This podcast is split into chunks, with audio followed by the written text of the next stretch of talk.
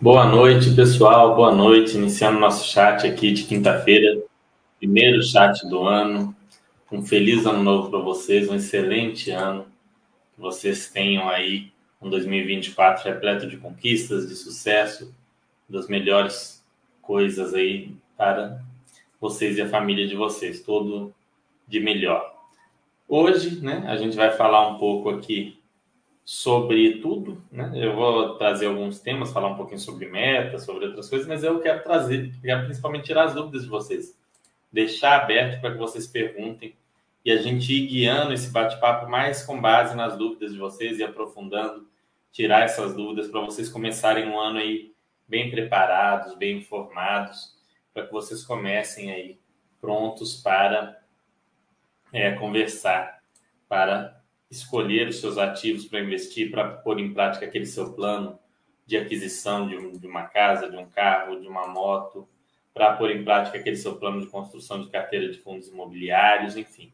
Tirar as dúvidas de vocês para que vocês comecem bem preparados é, para ver como é que vai ser esse período esse período inicial aí do ano, já começar num caminho bom, já começar num, bem direcionados. Ok? Então vamos lá. Mandem mensagem, digam as dúvidas.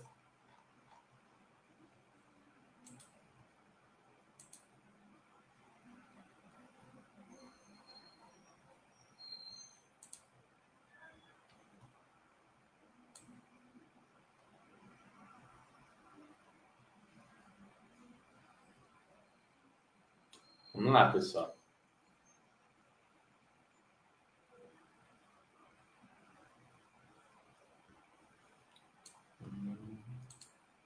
Digam aí se o áudio está bom, se a imagem, estão conseguindo ver bem, estão conseguindo escutar bem, para eu ver aí, para eu poder dar é, continuidade aí no conteúdo. Vão falando aí. E eu estou aqui hoje é para tirar dúvidas mesmo, né? Falar com vocês sobre questões ligadas a finanças pessoais, a planejamento, a metas. É uma parte que eu gosto bastante, que eu sempre abordo muito nas aulas particulares, quando vocês contratam. Normalmente a gente trabalha muito em cima das metas e dos objetivos específicos de cada um. Então é, é um assunto que eu acho bem legal. Início de ano todo mundo tem aquele monte de metas, né? Fazer atividade física às vezes por, por mês, é, se alimentar melhor, parar com a bebida, diminuir os doces e por aí vai. E não é desse tipo de meta que a gente está falando, né? A gente aborda aqui mais as metas financeiras. Tem o chat do Mauro e do Paulo, onde aborda mais esses temas é, não financeiros, mas aqui a gente fica mais na parte de temas de finanças pessoais, investimentos. Então eu gosto de, de trazer aí sobre como vocês estruturam essas metas, que tipo de meta você pode estruturar é, que tipo de meta faz sentido você você estruturar que você consiga alcançar. Então isso é, é um ponto bem bem importante na hora de você estabelecer metas, colocar coisas realistas, coisas possíveis, coisas factíveis, coisas que vocês vão conseguir é, através de um planejamento e esforço alcançar, sem ficar dependendo muito do mercado, da política, da economia ou dos outros, de parentes, enfim, para conseguir. Boa noite, Rasga Bucho, como é que vai? É, o áudio tá bom, o vídeo, tá conseguindo me ouvir bem? Me diga aí se está tudo certo para para você aí, para vocês que estão assistindo, para eu saber. Tá? Mas como eu ia dizendo, pessoal, vou até colocar aqui um, um, uma tela aqui que eu gosto de escrever quando não tem um PowerPoint, às vezes é, é melhor para vocês visualizarem. Fica, fica mais simples, mais interessante. Vamos lá. Então, quando a gente trata de metas financeiras, elas são divididas aqui basicamente em dois grupos. Deixa eu ver aqui, deixa eu ver aqui, ó. Onde é que eu pego aqui, ó? Vamos pegar aqui.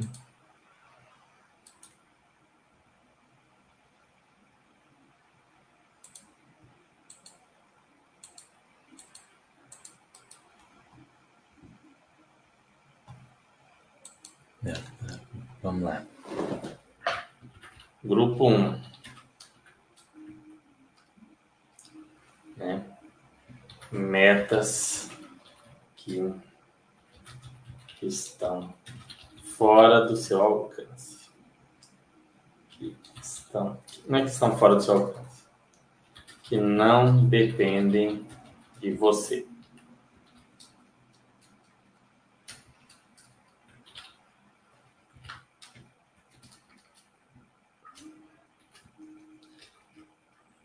Não dependem exclusivamente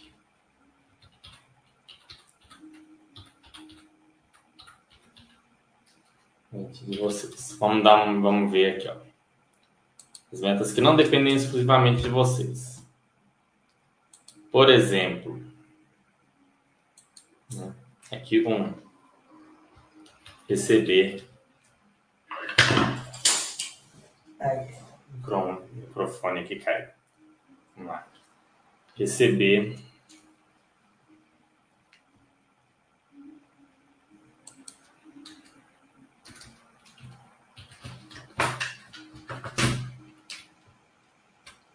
X reais em rendimentos que FIIs ou dividendos. Isso não está no controle de vocês.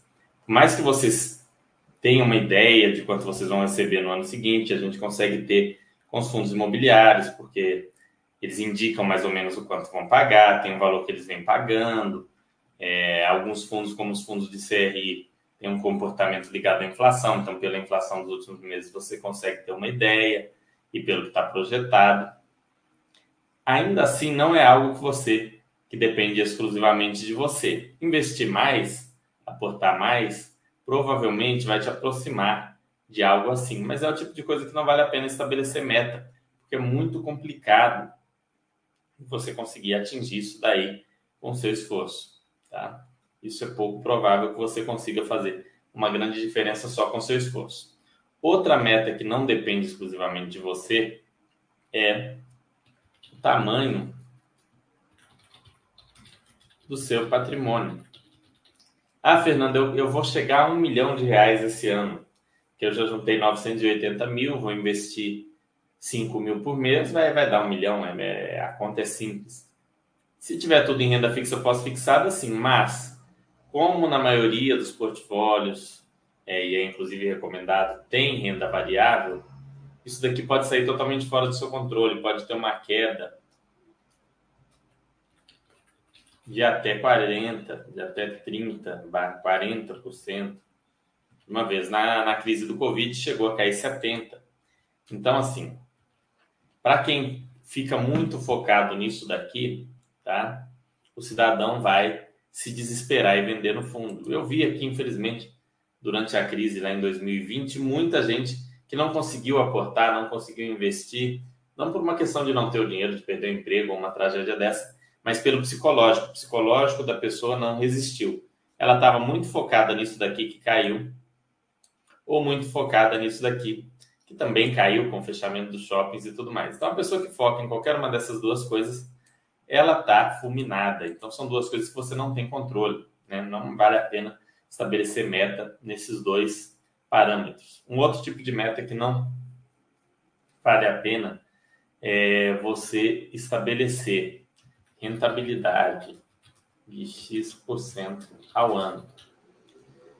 Esse tipo de meta aqui a gente sabe que não, não tem como você estabelecer. Ainda que você seja um senhor bom investidor, um tremendo velho investor, um cara que analisa, que calcula, que avalia e que faz isso muito bem, o mercado não anda conforme você quer.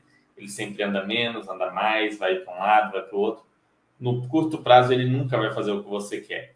Então, esse tipo de, de meta só serve para colocar uma pressão inútil em cima de você e fazer com que você não consiga realizar aquilo que você efetivamente precisa. Né? E aí a gente entra no que você efetivamente precisa, que são aqui o grupo 2. metas que dependem exclusivamente de você. E essas aqui é que você deve focar. Vamos lá, vamos falar delas. Aqui vem um ponto mais importante. Um, é, aportes consistentes, constantes. Então você vai aportar ali mensalmente, ou semanalmente, ou bimestralmente. Nem todos têm a mesma realidade de renda, né? Mas para quem tem aquele salário fixo mensal, aporte mensal. Para quem tem aquela renda de autônomo, é, meio sazonal, é um aporte, aportes anuais, trimestrais, quadrimestrais, bimestrais, mas aportes constantes e consistentes. Esse é um ponto muito importante. É uma meta que depende exclusivamente de você. O quanto você vai aportar. Né? Pode estabelecer em percentual da renda ou valor. Né? Aí vai depender da sua realidade. Para alguns é mais interessante um, para outros é outro. Eu sempre vou ali num percentual mínimo da renda, mas cada um tem uma realidade. Não tem uma regra perfeita, mas isso é algo que está sob seu controle. Você pode reduzir seus custos, você pode fazer alguma hora extra, fazer um trabalho a mais, arrumar um segundo, um terceiro emprego e com isso ter ali é, um aporte maior, um aporte dentro daquilo que você precisa. Então isso aqui vale a pena ter meta em aporte, meta em estudo barra análise. Né? E essa aqui envolve uma série de submetas, né? É entender os ativos em que você investe e por que investe neles. Por que você investe em não sei o quê? Se você não sabe dizer o porquê você investe em alguma coisa, você não deveria investir nessa coisa. Seja lá o que for. Né? Se você não sabe por que você investe, você não deveria investir. Eu sempre faço a seguinte pergunta: se eu fosse obrigado a colocar no mínimo 10% de tudo que eu tenho nesse ativo, eu aceitaria colocar? Se a resposta for sim, né, eu aceitaria, eu invisto nele. Se a resposta for não, eu não invisto. Eu não invisto. Mas para responder isso, eu tenho que fazer uma série de pesquisas. E então eu vou ter que olhar o que, que aquele ativo faz, se é uma ação, o que, que aquela empresa faz, quais são os principais concorrentes, quais são a evolução das margens, a evolução do ROI, do ROIC, como que aquela empresa trabalha os seus, seus produtos, os seus serviços, como que ela entrega aquilo dali, né? ela, se ela gera caixa ou não, qual a necessidade de CAPEX dela ser muito alta ou não. Em grande parte disso, os quadros da Baster atendem vocês, outras coisas você tem que se aprofundar um pouco mais, mas procurar entender os ativos nos quais você investe. Quando se trata de fundo imobiliário, quais os imóveis que ele investe, quais os tipos de imóveis que ele investe e pretende investir? Tem muita vacância, é uma vacância que tende a cair ou a subir no futuro próximo, pelo que você vê daquela região, daquele tipo de imóvel. Qual é o histórico do gestor? É uma boa gestão? Não é uma boa gestão? Então, tudo isso você tem que responder antes de investir. Isso você vai evoluindo com o tempo, tá? Você não vai começar a investir. Você começou a investir agora em 2023, 2022, 2020, ou está começando agora, resolvi começar em janeiro de 2024 você não vai conseguir fazer isso bem de cara, é algo que vai levar anos, você vai se aperfeiçoando ao longo de anos, né? de dois, três, quatro, cinco anos. Então, aqui você pode tomar a meta, por exemplo, de ler os relatórios gerenciais dos seus FIIs. Isso aqui vai te dar um nível de conhecimento absurdamente acima do investidor médio de FIIs, porque o investidor médio de FIIs não lê nada, só olha dividend yield e PVPA. Então, você lendo os relatórios gerenciais, você vai ter um entendimento é, do, de onde vem o rendimento do fundo, da sustentabilidade daquele rendimento, daquelas receitas, daqueles resultados, e vai ter uma noção também se aquele valor patrimonial é algo que faz sentido ou não. No caso dos fundos de papel, e por aí vai. Nos FOFs, você vai conseguir entender as estratégias dos FOFs, ler relatório de FOF, te ensina a ser investidor muito melhor. Ah, Fernando, eu quero investir em FOF, é tanta taxa. Não interessa, leia o relatório do FOF, você vai adquirir conhecimento, você vai aprender mais e vai usar isso ao investir em outros fundos imobiliários. É, então, tem esse, esse, essa informação a mais. Além disso, né, do, dos relatórios gerenciais dos fundos imobiliários, uma outra meta interessante é ler, dar uma olhada nos informes dos fundos. Né? No caso de, eu estou pegando aqui mais FIIs, porque acaba sendo a nossa especialidade. Informes dos FIIs. Então, dá uma olhada nos informes. Né? O que está ali, como é que está, você começa a ter uma ideia. Aqui a gente faz pequenos resumos dos relatórios gerenciais, vale a pena você pegar para ver, inclusive de fundos que você não tem, para aprender melhor ali só os pontos básicos. Algum fundo que você vai começar a estudar, você lê um relatório gerencial e vê os, os resumos de vários e vários e vários meses.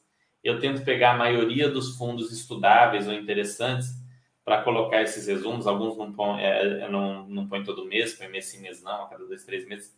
Mas a maioria dos fundos estudáveis tem ali algum conteúdo, alguns com mais conteúdo, outros com menos conteúdo.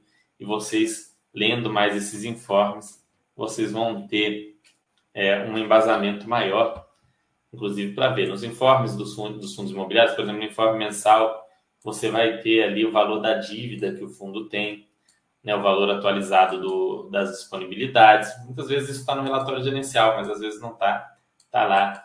Você olha no informe trimestral, você vai ver às vezes o endereço dos imóveis. No caso de alguns FOFs que não abrem a carteira, você vai ver o que, que tem ali.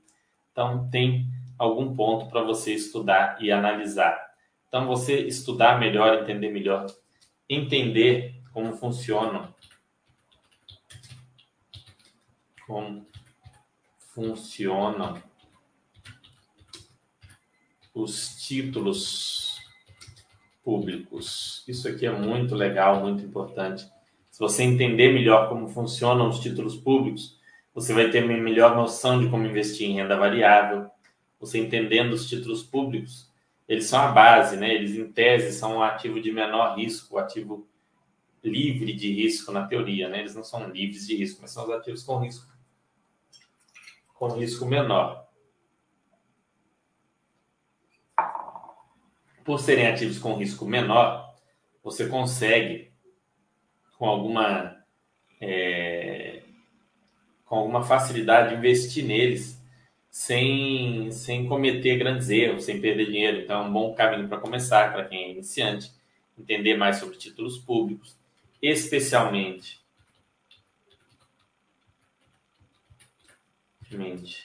Selic, né, o Tesouro Selic e o Tesouro IPCA. São dois títulos que vocês devem dominar.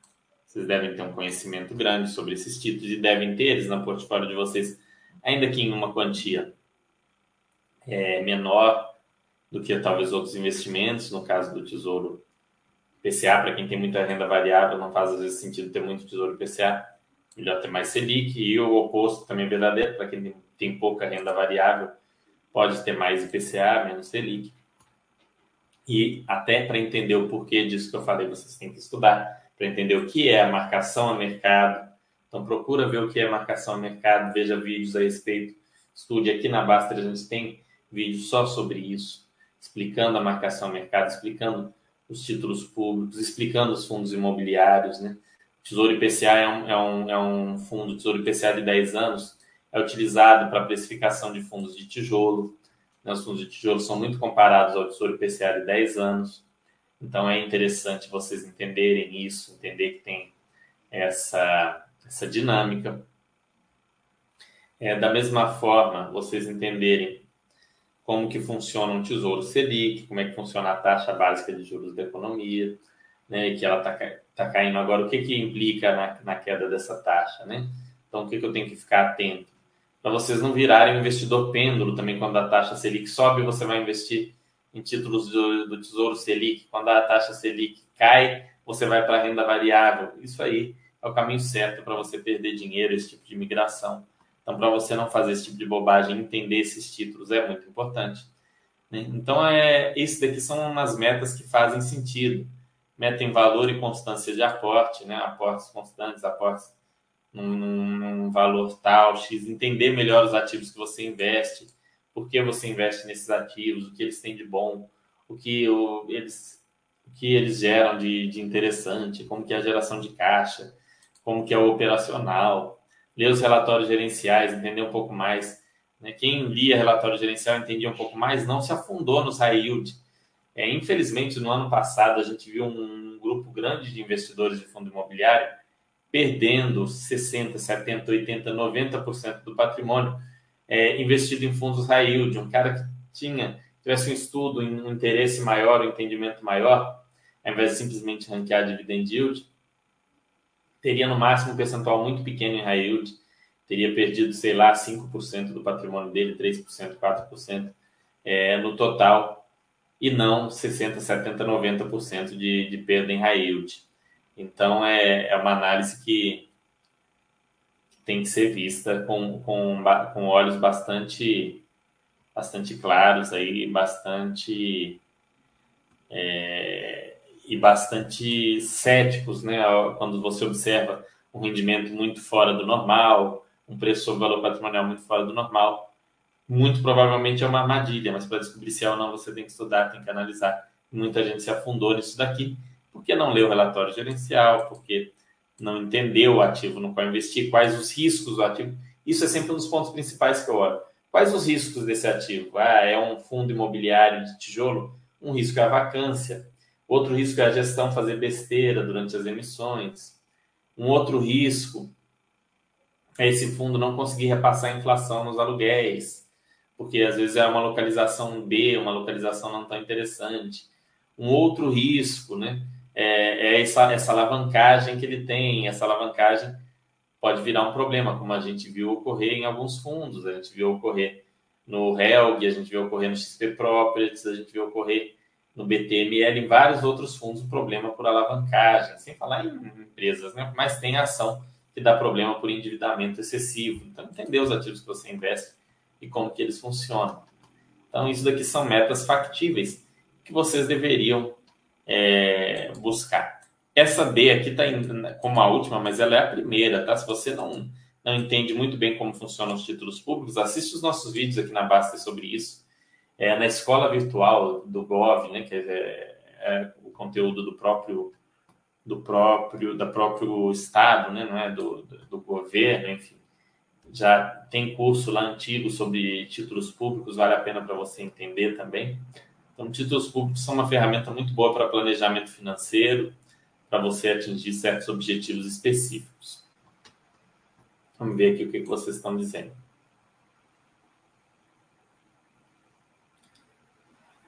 Ok, eu estou me dedicando muito, fazendo muita hora extra para aumentar meus aportes. Muito bom, Aquaman. É, o aporte no início, pessoal, o aporte é tudo, porque no início você faz um aporte de 5 mil reais num primeiro mês, você aportou um valor maior, aí você vai aportar mil todo mês. Você ter escolhido um ativo que vai te trazer um retorno de 10% ou de 8%, vai fazer muito menos diferença do que você aportar 5 é, ou você conseguir aportar 5 ao invés de 3 ou 4 ao invés de 2 mil por mês. Então, o aporte é muito importante. Claro, aportar em qualquer coisa não faz sentido, né? Por isso eu falo dos títulos públicos, porque sempre eu invisto todo mês. Se eu não, não, entendo que não há outro ativo interessante, eu sempre tenho esses, esses ativos aqui. Esses ativos sempre são interessantes para investimento, ainda mais no Brasil. Então, eles sempre estão disponíveis. Então, você entendendo eles, você consegue ver se está valendo a pena investir em outra coisa ou ficar neles. E é claro, você vai estabelecer ali um plano de investimento, um plano com diversos ativos de renda fixa, de renda variável, ações, fundos imobiliários e tudo mais o A Volta dos que não foram falando, vai ter mais uma emissão do XPML, né? Exatamente a volta dos que não foram. O XP Malls anunciou uma nova emissão, é, uma emissão de 800 milhões de reais, se não me engano. Deixa eu ver se é 800 milhões mesmo, só para não falar abobrinha para vocês. É um fundo que vem fazendo emissão atrás de emissão atrás de emissão, no preço ali de mercado, nada de outro mundo. Muito provavelmente para comprar imóveis da Alus, né? A Alus vem vendendo, ele tem comprado imóveis da Alus com frequência. Vamos ver aqui, confirmar com vocês. Fato relevante. Não está aqui na Baster? Ah, não, está aqui sim. Fato relevante, 800 milhões e 49 reais com 82 centavos. Tá? E o valor, pelo que eu vi, estava bem próximo do valor da cota de mercado Quando o valor está próximo da cota de mercado, é, não faz tanta diferença vocês participarem ou não. O fundo crescer pode ser bom ou não, tudo depende do que ele vai comprar. Ultimamente, os fundos de shopping têm feito emissões e comprado alguns imóveis da Alus, né? Comprado imóveis da Alus com cap rate de 8,5 a 9,5, é o que tem ocorrido. Então, pegam lá, compram o imóvel da Alus. Teve outros, outros imóveis também de outras, mas é, é, a Alus, depois que houve a fusão da Aliança Sonai com a BR Malls, ela tem lapidado o portfólio dela, né? vendido os ativos que ela entende não ser os mais interessantes para que ela possa desenvolver e trabalhar e expandir, enfim, os ativos que ela considera mais interessantes, mais lucrativos e melhores para, é, para o, o, portfólio. Uma coisa interessante é que um dos, dos shoppings com melhor resultado da, da Alus em crescimento foi o Shopping Estação BH, que é um shopping aqui em Belo Horizonte, né? fica no, numa estação de metrô, que está dentro do, do XP Malls, e que os investidores torceram o nariz quando foi comprado, acharam terrível a compra desse shopping, porque ele era de uma categoria abaixo, ou seja, aquela burrice né, de não entender muito bem que investimento a gente está atrás é de retorno, nem né, não do, daquilo que é mais bonito, do shopping mais bonito de todos. Um, um ponto curioso aí. Parque Dom Pedro também sempre voando. É um, é um shopping que o fundo imobiliário está passando por uma questão jurídica específica. A gente costuma comentar lá nos, nos relatórios. Ele está com aquele mesmo caso do ABCP, é, tá sendo processado por, pela, por, por atestar como se a Alus fosse uma incorporadora, mas a Alus, na verdade, comprou ele. Então, é um caso meio complicado. A gente não sabe o que, que vai dar pode ser que ele tenha um pequeno passivo, esse fundo imobiliário, sendo tributado como empresa. Então tem que ter cuidado com esse PQDP. Se forem olhar para o Parque Dom Pedro, é via Alus ou via HGBS. É mais tranquilo, né? E a Alus, claro, né? a empresa também vem negociando é, de, com desconto muito grande frente aos fundos imobiliários de shopping, por algum motivo. Então, é, hoje, os fundos de shopping, a Alus é, todos estão num momento aí de grandes expectativas por causa dos resultados bons que vieram. 2023 os shoppings cresceram muito, né? Se a gente pega, vamos pegar aqui, vamos abrir o último relatório dos XP Malls. Bem interessante até para ver isso. Eu vou abrir com vocês. Que é um, é um tema interessante. É um, é um setor que eu creio que vai continuar indo muito bem no, no, no nosso próximo ano aqui. Vai continuar trazendo resultados bem interessantes. Vamos ver aqui.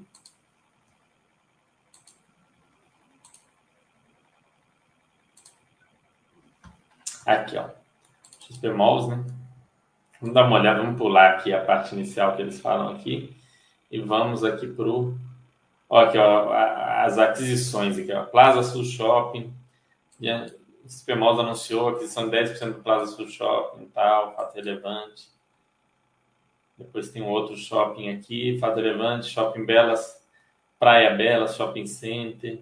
Então, assim, adquirindo muitos shoppings. E ainda tem dinheiro em caixa e ainda está fazendo mais emissão. A ideia desse fundo é virar o maior aí. Mas vejam aqui os resultados, ó.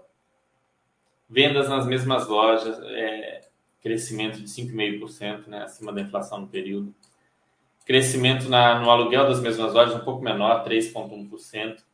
Isso aqui é mês contra mês, tá? Mês de outubro. Mês de outubro não é um mês muito bom de referência, mas desconto no, no faturamento aqui, 3%, um crescimento.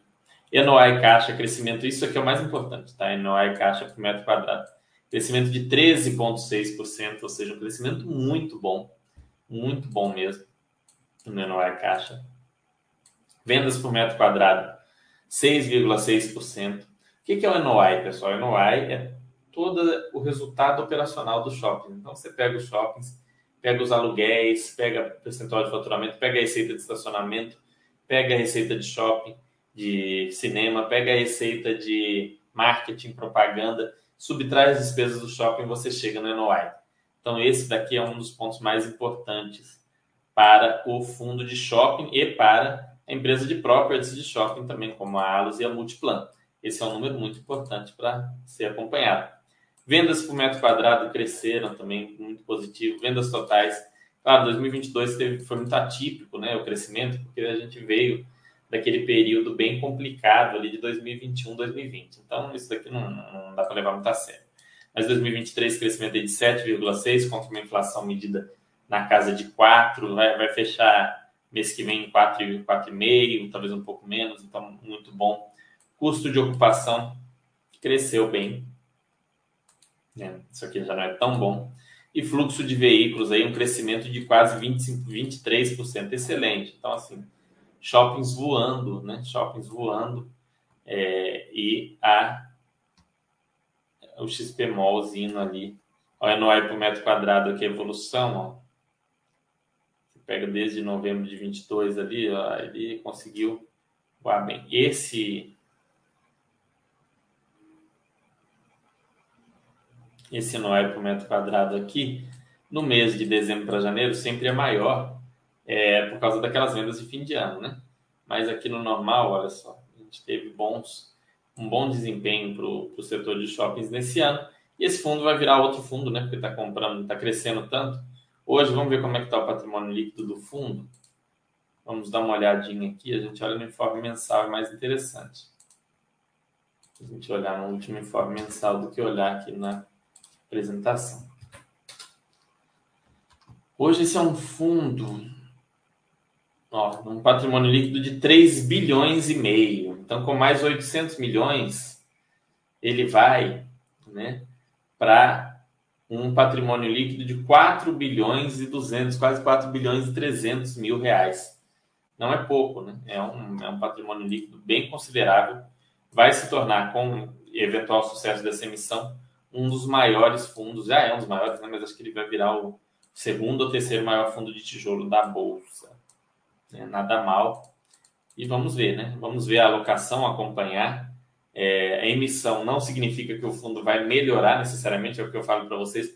Fundo de tijolo não tem isso de quanto maior, necessariamente melhor. Se alocar bem, melhorar a diversificação, não piorar o, métricas como NOE metro quadrado e tudo mais, é um ponto positivo. Melhorar o retorno total do, do, do fundo é um ponto positivo. Se começar a comprar coisas ruins, pode, ou pagar muito caro nas coisas, né? comprar coisas com cap rate muito baixo, pode ser ruim. O que não tem acontecido, tem comprado coisas com excelente cap rate, então, assim, as últimas compras foram boas. Então, cabe a gente acompanhar e ver se vai continuar acontecendo isso. Ponto diferente, por exemplo, é um fundo de papel, um fundo de CRI, né? Esse, quando cresce, crédito pessoal, dívida, eu te emprestei a 10%. O máximo que eu vou ganhar ali é 10%, se você me pagar em dias se você me pagar direitinho. Não tem uma hipótese de eu receber mais do que isso. Então, se eu emprestar 100 mil para uma pessoa ou 10 mil para 10 pessoas, o 10 mil para 10 pessoas é muito mais interessante porque o risco é bem menor. Ou seja, cada um ali é, vai estar com aqueles, aqueles percentuais, aquela situação, e a probabilidade de eu tomar um calote impactante diminui conforme o fundo cresce. Então, fundo de papel tamanho é muito documento. Por isso que o Canip se destaca, KNCR, HGCR, é, enfim, os outros grandes fundos de papel acabam se destacando porque tamanho é bem documento, sim. Alguns pequenos têm feito um trabalho incrível, vão se tornar grandes, mas é mais documento no fundo de papel do que no fundo de tijolo. E no FOF também já é documento às avessas, olha que coisa legal. FOF, quanto menor, melhor, porque um FOF pequenininho, ele consegue fazer mais transações com fundos de menor liquidez, com fundos diferentes, um FOF tem mais possibilidade de gerar um bom retorno para um cotista sendo menor do que maior. Então, são, são coisas curiosas e interessantes. Boa noite, Visigodo, como vai? Podem pôr pergunta, pessoal. Essa do XP Malls foi muito boa, a volta dos que não foram, bem legal. Levantou aí esse ponto que os fundos de shopping estão indo bem. Shopping centers como todos estão indo bem, como vocês podem ver do relatório da, da ERET, que traz o, os dados da Abrace. Empresas de shopping estão indo bem e está tendo essa, essa, essa tentativa de consolidação de portfólio da Alus, que ela está vendendo vários aparelhos aí. Consequentemente, é, a XP, né, através do, XP Malls e outras, tem, a, vão atrás de abocanhar alguns aparelhos interessantes. Já teve takeover de FOF? Já, já teve um monte, recentemente mesmo. O RVBI com BLMR, a VBI pegou um monte de, de FOF, eu falo transformou no fofão. Dá uma, uma lida nos últimos relatórios e fatos relevantes do RVBI. O RVBI incorporou fundo de CRI, FOF, que ele vai virar aquele Red Fund FII. Então pegou o BLMR, pegou um outro. Teve o, o VGHF que pegou o MGFF. VGHF que é um, um Red Fund FII que vem fazendo um trabalho aí bem elogiado. Comprou o patrimônio do MGFF, fez esse takeover. É, de maneira geral, nesses takeovers, tá? os cotistas do adquirido têm, é, têm saído ganhando, têm sido processos, é, como pode dizer, positivos para os adquiridos. Não tem sido negativo para os adquirentes, tá? mas tem sido positivo para os adquiridos. Mas teve. Os casos mais recentes que eu me lembro é esse, do VGHF com o MGFF, e do RVBI com um monte de fundo. Né? Que ainda está aberto, por sinal. Quem é cotista do RVBI, é, vote lá, porque é, eles não estão conseguindo quórum para votar para aprovar ou, ou como é que fala, ou é, aprovar nem recusar a proposta. Né? Então tem aqui no, no, no, na página do RVBI Olha, ele pegou o BLMR, o BLMC, o MORI e o MORC. Ele, com, ele adquiriu esses quatro fundos, ele fez esse grande takeover. Né? E aí ele, através desse takeover, ele está é, chegando aí a, a um ponto de, é, de se consolidar como um fundo maior, aí, um dos maiores FOFs do mercado, e vai trabalhar com essa linha de hedge fund fee, de comprar ações de properties, ações de, de empresas de incorporação, é, comprar CRIs, possivelmente comprar imóveis, comprar outros fundos imobiliários, enfim. É o chamado hedge fund fee. Alguns vêm fazendo um trabalho interessante. É, serve, inclusive, ler os relatórios desses hedge fund fees para entender um pouco mais sobre análise de empresa de incorporação e de properties, para quem não não é o tipo de empresa que é simples de, de investir, de analisar. Se você olhar só lucro ou só dividendo, você vai passar longe desse tipo de empresa e não é, é e tem tem coisas interessantes. Então, são fundos que vêm surgindo novos. Então, takeover de FOF já aconteceu várias vezes. O primeiro que aconteceu foi na Red, que o HFOF fez um, um takeover um FOF chamado. Ah, esqueci completamente. Mas o HFOF foi o primeiro que eu me lembro de fazer um, um, um takeover bem, bem interessante, bem grande ali. Mas tem ocorrido o tempo todo. Então, assim, é, comprem. FOF, você sabe, né? A gente já tratou aqui de estratégia de FOF, principalmente nos vídeos sobre valor patrimonial. A gente compra quando o portfólio é bom e tem um desconto substancial sobre o valor patrimonial, senão você compra os fundos direto. Né? Você não vai pagar dupla taxa de administração. Né? Não... Você compra quando tem um desconto grande. Então, você está comprando aquele portfólio com desconto de 5, 10, 15%, você vai e compra ali os FOFs em mercado de alta, eles sobem mais, porque eles começam a fazer ganho de capital, ganho de capital, ganho de capital. E aí, é, como todos os fundos são muito precificados pelo rendimento, joga-se o, o o FOF lá na, no telhado. Nesse momento, às vezes você pode fazer uma venda ali para participar de uma emissão de algum fundo, para fazer alguma alteração pontual. Mas para comprar FOF é só nesse momento de desconto significativo sobre o valor patrimonial. Quem comprou no início do ano passado, no início do ano passado a gente trouxe alguns chats sobre FOFs, né? Trazendo alguns pontos. Quem comprou teve retorno de 30, 25, 40% do ano passado para cá. Hoje os FOFs já estão já não estão de graça mais, tem um tempo, né? mas ocorreram muitos takeovers, o que é esperado. Em momentos de mercado de baixa, pessoal, o mercado cai muito, alguns preços ficam totalmente irracionais. Um ativo compra o outro. Tem um ativo muito, muito, muito barato, o outro ativo vai lá, principalmente se o outro ativo tiver caro no preço, ele consegue fazer uma emissão, capta dinheiro e compra aquele ativo baratíssimo. Assim ele cresce mais do que o simples valor. Então, eu estou aqui, eu, eu, eu vale 200, eu estou comprando uma coisa que vale 100 por 60 então, eu faço uma emissão, eu puxo 60 e eu não vou de 200 para 260, eu vou de 200 para 300. Essa é a lógica. Né? É a lógica que o RVBI, inclusive, explica nos, no, no, nas, no, nos fatos relevantes dele. Olha, eu estou fazendo uma emissão, eu, eu, eu vou fazer uma emissão de cotas para comprar com cotas esses outros fundos, então eu vou pagar 60 em algo que, ao entrar no meu patrimônio, tende a valer 100, tende a, a, a ir direto para 100. Então, estou pagando, não, não é bem 60, né? é 80, 90. Estou pagando lá 80 e é provável que semanas depois já haja um ganho de capital relevante para os, os cotistas dos FOFs adquiridos, tanto que todos aprovaram, né? é, e tem um aumento de rendimento com os ganhos de capital nos FOFs, no, no FOF principal. Então, quem tiver no RBBI, é, a promessa deles é que vai ter com esse ganho de capital uma vendas, giros, enfim, aumentos de rendimento, consequentemente, né, pela forma de precificação das cotas, aumento no preço da cota. Então, isso aí é normal que aconteça né, é, no, no RVBI. Quer ver? Eu vou mostrar para vocês aqui o, o relatório do RVBI, para vocês verem aqui que eles, eles põem a, a lógica, tá? Não estou dizendo que é para votar aprovando ou, ou recusando. Quem comprou essas cotas recentemente também não pode votar, e quem tinha isso, acho que no, em algum momento de novembro,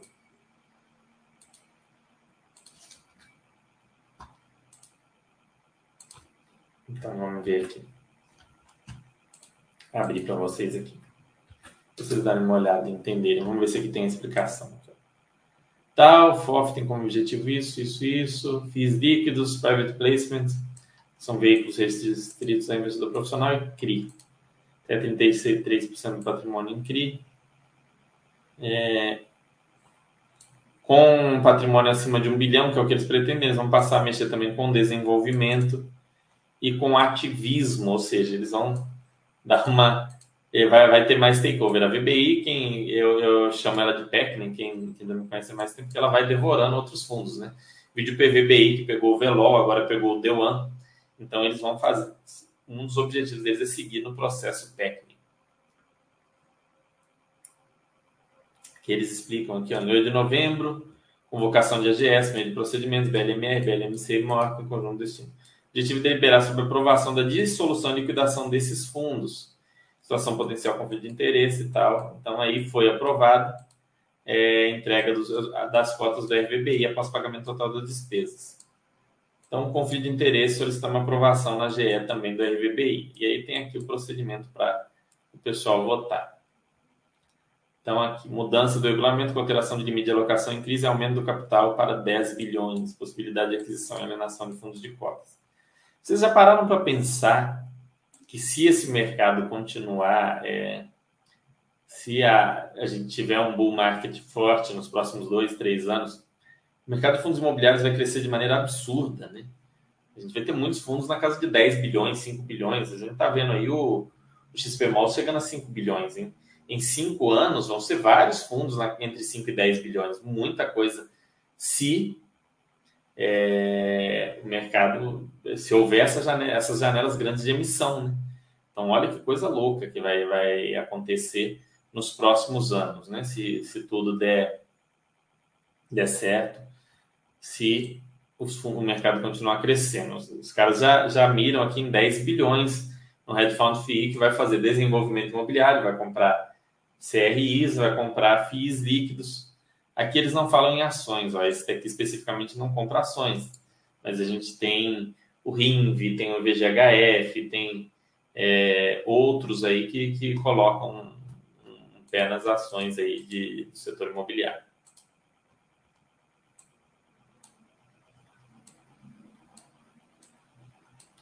Tendo na sua opinião, os FIIs de shopping centers já recuperaram os níveis de valor de mercado anteriores à pandemia do Covid-19?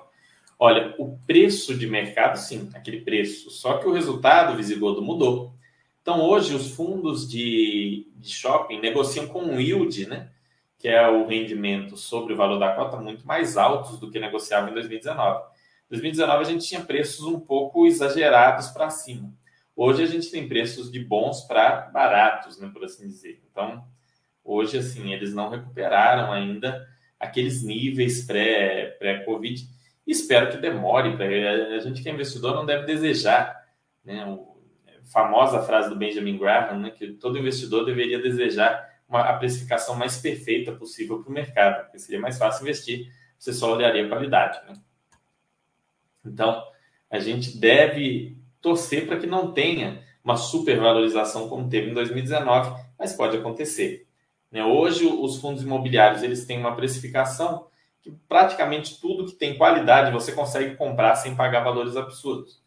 É, para quem é mais, tem mais tempo no mercado, lembra em 2019, início de 2020 até, dos high yield, aqueles fundos high yield, aqueles fundos de risco extremo, sendo negociados a duas vezes o valor patrimonial. Fundo de papel de risco altíssimo negociado a duas vezes o valor patrimonial. Aquilo é uma total ineficiência do mercado, uma total loucura. Quem vendeu naqueles níveis né, saiu rindo à toa, é, dando cambalhota e risada, mas quem segurou aquele negócio ali ficou meio doido.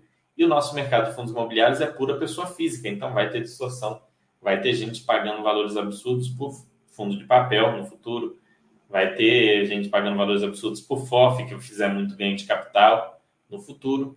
Tudo isso a gente vai visualizar daqui a alguns anos. Tá?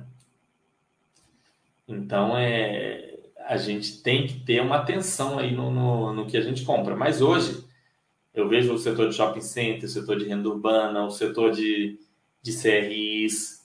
O único setor mais crítico que você tem que ter uma lupa muito muito detalhada ali no olhar, com muito cuidado, é o setor de lajes corporativas. Né? Tem muita coisa dando muito problema que você tem que pôr uma lupa e olhar com muito detalhe. Chance de você cometer erro é maior nesse setor. Tá? No, no setor de, de, CRI, não que você não possa cometer erro, mas se você não, não for muito para o lado dos high yield, a chance de você cometer algum grande erro é baixa. Pegar fundos grandes, né? Lembra que eu falei? Fundo de CRI, tamanho é documento. Fundos grandes, high grade, você não vai ter grande problema, não, não pagar ágios, né, não pagar grandes ágios sobre o valor do fundo, vocês vão se sair bem.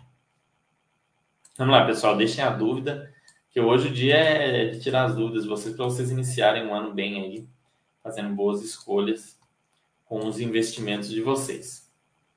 Hum. Mas assim, é, foquem em olhar a qualidade do, dos melhores fundos e separem eles. Assim. Eu acho que eu tenho uma lista de fundos que eu acompanho, não consigo acompanhar todos. Né? Vocês têm que ter uma lista também. Dentro dessa lista vocês vão vendo aquilo que vocês compram ou não. Coisa sempre de qualidade, né? sempre focando muito em qualidade. Se vocês fizerem isso, vocês não dificilmente vão se arrepender. Né? O, o mercado de, de fundos imobiliários é um, é um mercado muito muito, como é que eu posso dizer?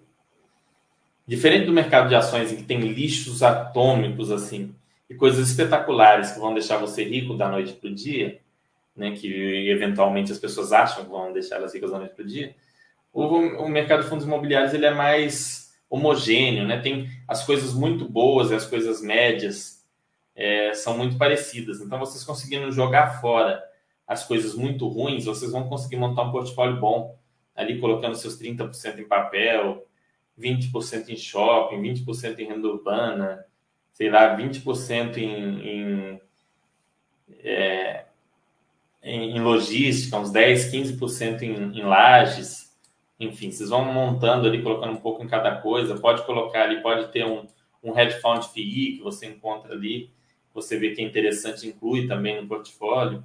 Então dá para você fazer tudo direitinho, montar uma carteira para você ir carregando tranquilo, sem, ficar girando, sem precisar fazer grandes loucuras. Contanto que você olhe o fundo antes de comprar, igual eu falei, entender antes de comprar, entende quais são os ativos, como é que é a gestão, como que vem, vem sendo gerido isso daí. Olha aqueles fundos, olha na, pode olhar na ordem do IFIX, do maior fundo do IFIX para o menor fundo do IFIX. No IFIX vocês vão encontrar é, fundos de todos os setores. Né? O IFIX é um índice muito mais equilibrado do que o índice maluco do Ibovespa, que é dominado por poucas empresas. Então, no IFIX, quer ver? Eu vou mostrar para vocês o IFIX aqui no site da Basta. Vocês vêm aqui na parte de FII. Vocês vêm aqui, FII. E logo aqui, ó, tem o IFIX logo aqui, ó, aqui, super dados e fix. Vocês conseguem ver, ó. Então tem o, o, o Canip, Hoje a maior participação não é mais o Canip, é o KNRI.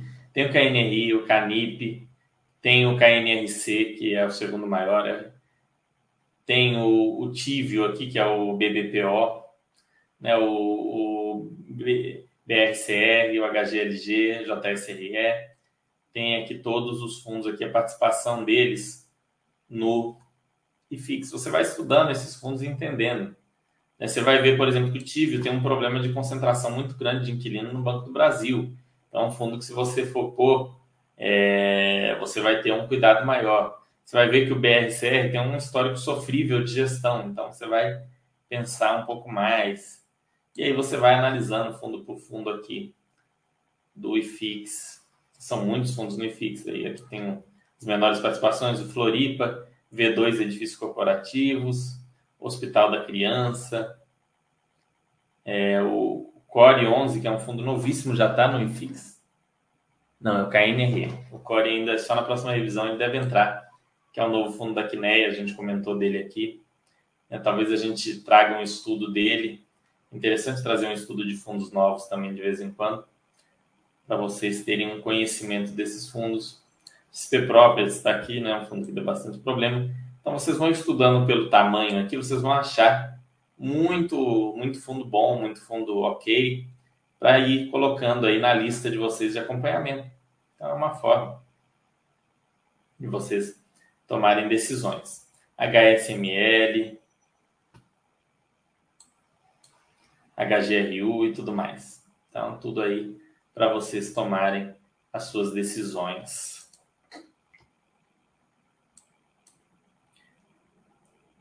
Fundo multi-multi, mais pouca alavancagem, só alegria. Faltou um, um dado aqui, multi-multi, pouca alavancagem, boa localização. Para depois você não apanhar com, com vacância. Né? Tem uns multi-multi que a localização toda era ruim e deu problema. Então, multi-multi, boa localização, pouca alavancagem, realmente a probabilidade de dar problema é menor. Exatamente. A ideia é buscar tranquilidade, né? A volta dos que não foram. E o que te deixa tranquilo é justamente entender o que você está investindo.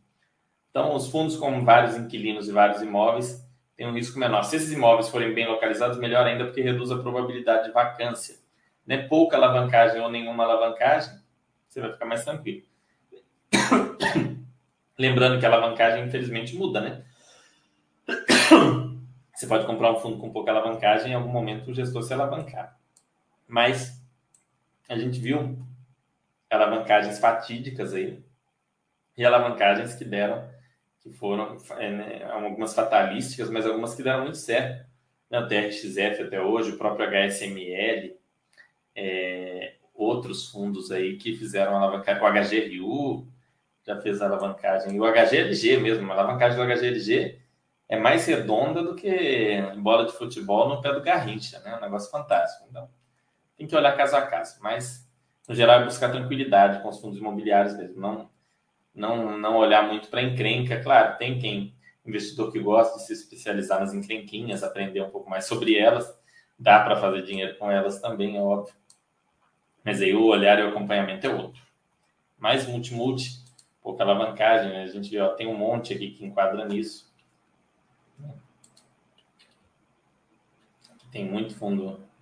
Né? Se vocês pegarem aqui a lista do IFIX, assim, e tirarem os, os encrencados, né, os muito alavancados, os problemáticos, os que têm muita concentração em inquilino, vocês vão ter um, um portfólio bem, bem sossegado aqui, né?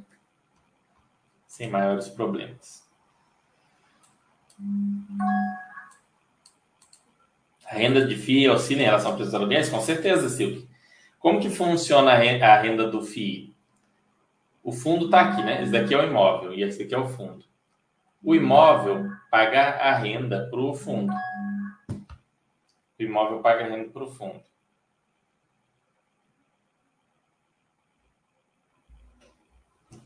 Então tá aqui. O imóvel vai pagar a renda. Tá? Então o imóvel, o inquilino paga a renda do aluguel, vai esse dinheiro entra no fundo. O fundo vai pagar as despesas do, do de taxa de administração, gestão, e tudo mais. Do que sobra, ele tem que dar 95% semestralmente para os cotistas. Então, se o aluguel diminui porque saiu inquilino, ou porque deu um desconto numa renovação, acabou um contrato atípico, fez um contrato atípico menor, a renda lá embaixo vai diminuir, porque ela é a origem inicial do dinheiro.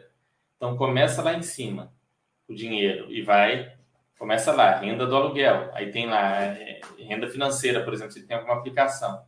Daí você pega ali taxa de administração, taxa de gestão, de desempenho. O que sobra no final é o que é obrigado a distribuir, é obrigado a distribuir 95%. Dentre essas despesas, pode ter uma despesa financeira de alavancagem, se ele fez uma alavancagem, que é os juros pagos à alavancagem, também entra ali. Mesmo os focados em CRI, não, mas os focados em CRI não, porque os focados em CRI não têm aluguel, né? Os focados em CRI, é, eles estão fundos de crédito, eles estão emprestando dinheiro. Eles não têm aluguel, não têm vacância. Essas métricas de taxa de aluguel, vacância, é, aluguel por metro quadrado não enquadram em fundos de CRI. Aí vai a inadimplência. Então, se ele tiver uma inadimplência zero, a maioria dos CRIs suporta algum nível de inadimplência interno sem deixar de pagar para o, o credor, que no caso é o fundo. Então, vamos supor que a inadimplência do CRI esteja muito baixinha ou zero. Ele vai pagar o valor combinado para o, fundo e o fundo vai receber. Então, não tem impacto nenhum. é, é um filtro de barro, é um filtrozinho de barro. Eu gosto porque aqui, aqui é o escritório. Então, às vezes eu fico aqui no escritório um tempão e aí eu tinha que ir buscar água lá na cozinha. Então, eu ganhei mais um filtro, eu tenho dois, aí eu venho aqui, eu posso beber água sem precisar sair daqui. Água filtrada, muito boa. Vale a pena, recomendo. Eu, eu sempre gostei de filtro de barro. É, Pote em Minas Gerais é filtro de barro. Pois é, aqui a gente chama de filtro de barro. Eu gosto, eu, eu acho muito prático. Porque se você é, fica sem ter água no local, você acaba bebendo menos água, se hidratando menos. Eu tenho um problema é, de cálculo renal, eu tenho cálculo renal com alguma frequência, então para mim beber água é ainda mais importante. Eu tenho que estar sempre bebendo. É, acho muito bom, Visigoto. Mas você entendeu, Silk Road, que o, o, o aluguel não tem relação com o rendimento dos fundos de CRI, AFHI, VRTA, KNCR, KNP. O que, que, tem, o que, que tem relação com o rendimento desses fundos? O indexador deles. Por exemplo, o VRTA tem como indexador principal o IPCA. A gente teve IPCA negativo nos, nos meses do, do ano passado nos meses de outubro, novembro, é, novembro não, outubro, setembro, agosto, ali, julho, a gente teve alguns meses que o IPCA ou foi muito pertinho de zero ou foi negativo. Isso reduz o rendimento do fundo. Porque esses fundos são repassadores de IPCA. O CRI tem que pagar para eles IPCA mais 8% ao ano, IPCA mais 6% ao ano, IPCA mais 9% ao ano. Se o IPCA está zero, ele vai pagar só aqueles 9%. Se o IPCA for 1 e é IPCA mais 9, ele vai pagar 10. Se o IPCA é 8, se o IPCA é 3 e ele paga 8, então 8 mais 3 ele vai pagar 11. Então a variação do indexador, no caso do VRTA e do KNP, por exemplo, IPCA, vai, vai impactar fortemente na renda deles. No caso do KNCR, é, por exemplo, a Selic, porque ele paga o CDI. Ele paga lá CDI mais 2, CDI mais 3, CDI mais 1. Então, a Selic vem caindo. A Selic está em 11,75, o CDI 11,65, é 0,1% a menos apenas. Que é, é uma convenção que existe. Não tentem entender por que é assim, mas é assim. É Selic menos 0,1. Então, ele vai estar tá ali pagando hoje 12, 13, né? É, mas na medida em que o CDI cair, o CDI chegar em 9, ele vai pagar 10, 11. CDI chegar em 8, ele vai pagar 9, 9,5, o KNCR. Então, eles são repassadores de indexador. O BARI é um repassador parcial de GPM, parcial de IPCA. Você pega o HREC, ele é parcialmente CDI, parcialmente IPCA. E aí, a variação desses indicadores é que influencia o rendimento dos fundos de CRI e não o preço dos aluguéis.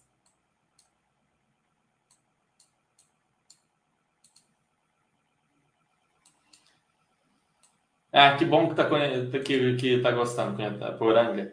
Fico feliz que goste das lives. Espero que ajude vocês a entenderem melhor, a aprenderem. Mas é importante entender como funciona a dinâmica. Fico feliz que gostem. Mas então, Silk Road é, é simples. Fundo de CRI, repassa indexador. Lembre sempre disso. Fundo de CRI, repassa indexador. Por isso você tem que olhar qual que é o indexador dele. Ah, o indexador do KNCR é CDI. O rendimento dele vai diminuir no ano que vem. Não adianta você contar que o KNCR vai continuar pagando a mesma coisa. Não vai. É um rendimento que está esperado que vai diminuir. Vamos olhar para quanto? Quer ver? Ó, vou mostrar que está compartilhando. KNCR Quineia. Vamos entrar no site dele aqui, ó.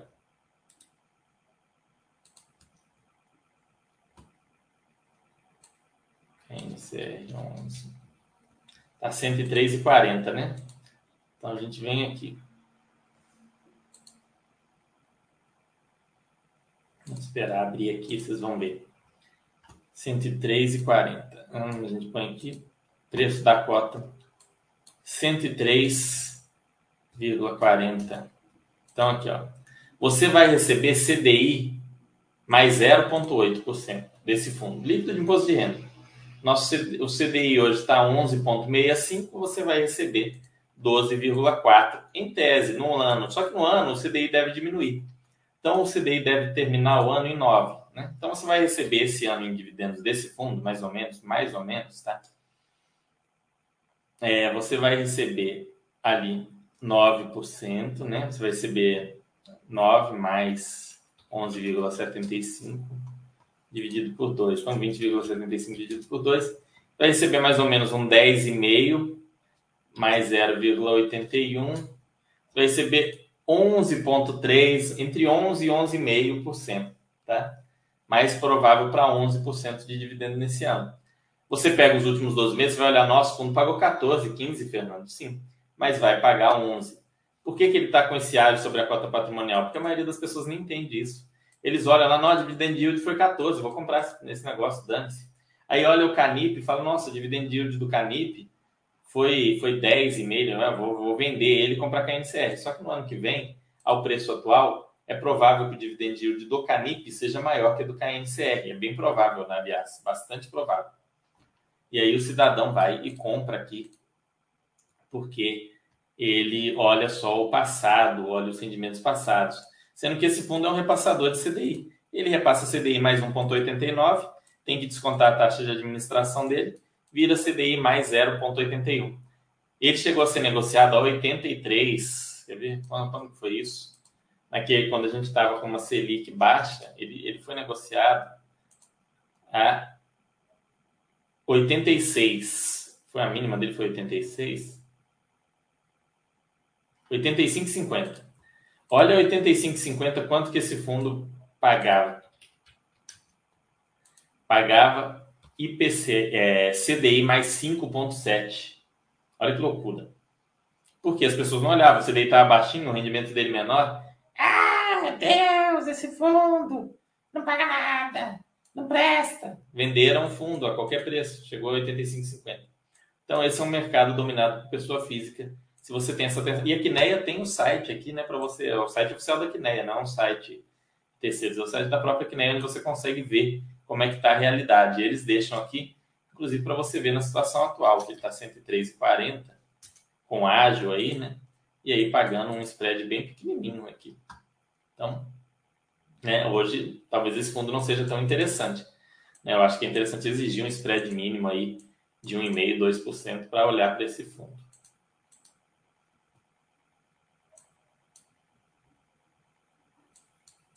Bom, pessoal, vou encerrando então. Espero que vocês tenham gostado, tenham entendido um pouco mais sobre alguns fundos, entendido sobre esse repasse de indexadores do, dos, dos fundos de, de CRI. Se você entender esse, esse repasse de indexador, você vai entender o que vai acontecer. Olha só, eu não estou fazendo previsão do futuro, é meio óbvio que o Canip vai aumentar os rendimentos que ele vem pagando e que o KNCR vai diminuir. Você não precisa ser um gênio para saber isso, é só você ver é, é, o que aconteceu com o, o CDI e o IPCA nos últimos meses, porque eles têm um atraso de dois, três meses. Então, o Canip deve pagar mais no mês que vem do que pagou nesse mês, enquanto o KNCR, ao longo dos próximos meses, deve diminuir o rendimento. Então, é bem simples, ok? Então é isso, pessoal. Um grande abraço para vocês. Espero que tenham gostado. Daqui três semanas a gente está de volta. Vou trazer, quem sabe, análise de algum fundo específico, talvez de um fundo de papel, talvez de um fundo de tijolo, algum fundo que gestor venha fazendo um bom trabalho. Vou tentar focar as análises aqui. Como a gente tem poucos chats, né? Um por mês, alguns meses são dois, alguns meses são um. Focar nos fundos de alta qualidade, tá? Para vocês não ficarem vendo a gente ficar falando de porcaria aqui, vocês perderem tempo, né? Quando forem rever os chats, ver aí um chat analisando, falando, ó, isso aqui não presta.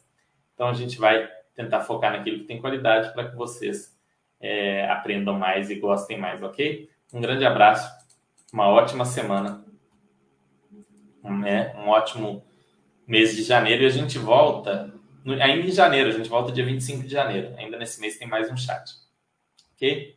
Então é um abraço e até o dia 25 aí.